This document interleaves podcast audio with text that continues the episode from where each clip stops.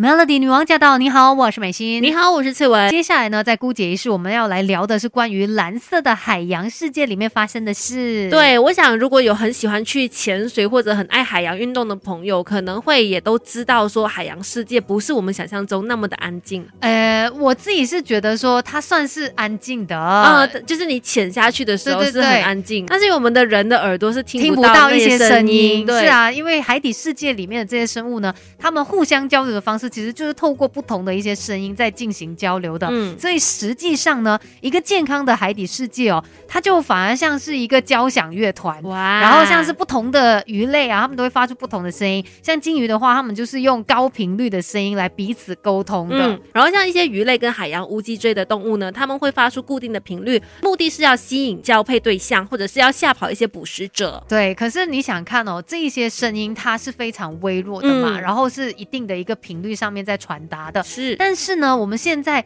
除了是海底世界之外哦，我们人类的世界其实也非常的嘈杂，嗯哼甚至呢有很多的这个声音污染，它是会去到海底世界的。对对对对，在海底世界里面也有很多的声音污染这样子一个状没况。错，而且海洋生物它们可能对呃这些声音会更加的敏感的，嗯从很微小的浮游生物到很大的鲨鱼，它们几乎所有的海洋生物都能够感知到，都能够嗯 feel 到它们周遭世界的声音。对，所以这么多的这些工业发展啦，或者说可能在海面上面的一些活动，都可能会影响到海底生物的一些环境跟世界的。嗯嗯而且我们刚才有说到嘛，他们呃在海底世界里面呢，透过这些声音来进行的任务是很多的。嗯那现在这个噪音不只是让他们觉得很吵而已耶，对反而是会影响到可能他们的一些呃这交个配生态是啊，繁殖的一个过程啊等等的情况，所以这个污染呢是相当的严重的。对，那它们有哪些伤害呢？等一下我们继续跟你聊。好知识一起分享，让我们把每一扇世界的门都打开。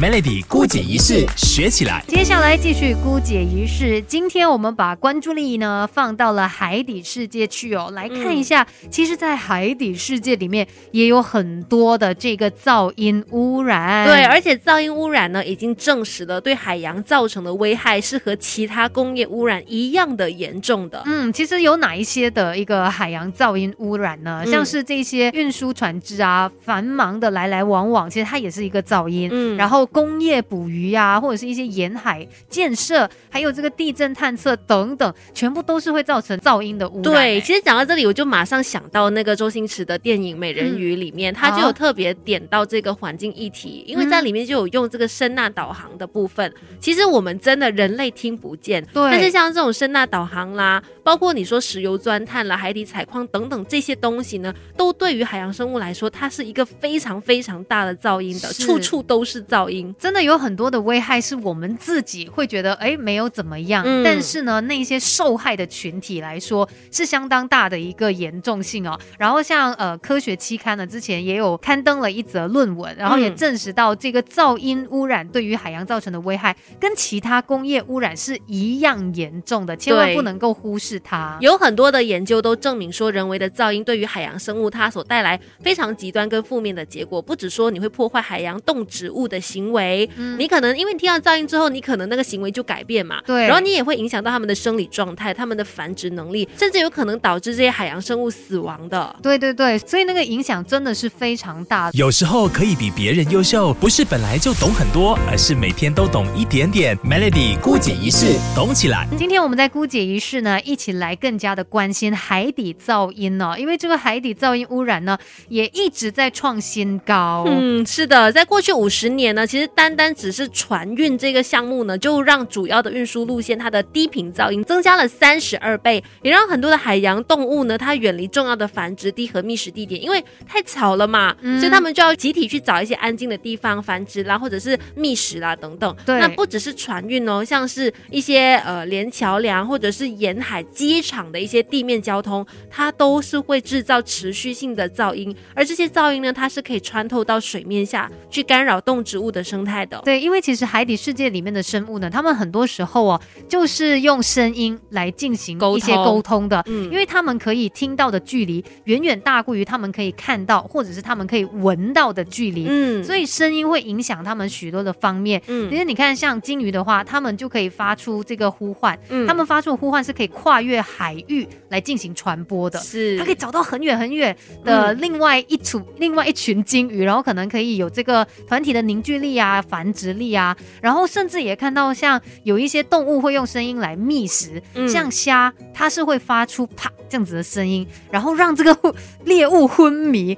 好嗯神奇，甚至也会呃就是依赖这个声音来进行导航等等啦。对，所以，对于很多的海底生物来说，声音真的非常的重要。对，所以呢，这样子的那个噪音，像现在只要你工业有在发展的话，其实很难避免说有这样子的声音或者杂音传到这个海底世界嘛。嗯可是怎么办呢？这样子持续的破坏这些海洋生物，好消息是这些伤害是可以逆转的。对，它可能只是需要一些些的时间。等一下继续跟你聊更多，怎么样才可以让海洋恢复平静？Melody，有时候可以比别人优秀，不是本来就懂很多，而是每天都懂一点点。Melody 姑姐一式，懂起来。海洋的这个声音污染哦是嗯相当严重的。哦没错，这些海洋生物真的很可怜呢、嗯因为他们根本没有办法去选择说去屏蔽掉这些噪音、啊嗯对呀、又不可以塞棉花什么，对我不要听到这些声音都不能啦。可是呢，其实根据这样子近期的一些观察，也发现到说，在我们这段疫情的期间哦，海洋有逐渐的恢复宁静了，嗯因为真的很多人都被关在家里面，在呃这个封锁的情况底下不能够外出嘛，嗯所以海洋噪音呢是有下降了整整百分之二十的。对，但除了是因为这个疫情，我们还有没有什么其他的方法可以来降低海洋的噪音污染呢？可以的，尤其是呃海洋运输跟建筑技术有进步的话，就可以降低海洋噪音。然后嗯另外呢，风力发电船呐、然后降噪螺旋桨、浮体式的离岸风力发电机等等，都是可以减少噪音的解决方案。对，也就是可能在一些交通工具的选择上面啊，嗯或者是他们的一些设计上面哦，尽量的考量到噪音的这个问题。所以也就是说，当呃我们能够在科技上面进步，然后让这个噪音慢慢的减少的时候，当它一旦消失，这个逆转几乎是可以及时做到的。嗯，而且其实可能也可以透过一些方式来去定制，像是船只他们的一个噪音标准。嗯这可能也是呃比较大方向的一个方面，可以来帮助解决一个海洋噪音的问题。，对，那另外我觉得更加重要就是提高大家的意识啦。当你知道说这些东西有可能造成海洋生物的危害的时候，我们可能可以自觉性的去减少这样的行为。嗯，一直都要去想办法平衡科技的发展、呃人类的进步跟我们大自然的一个健康的状况，要怎么样去找到一个平衡的关系。嗯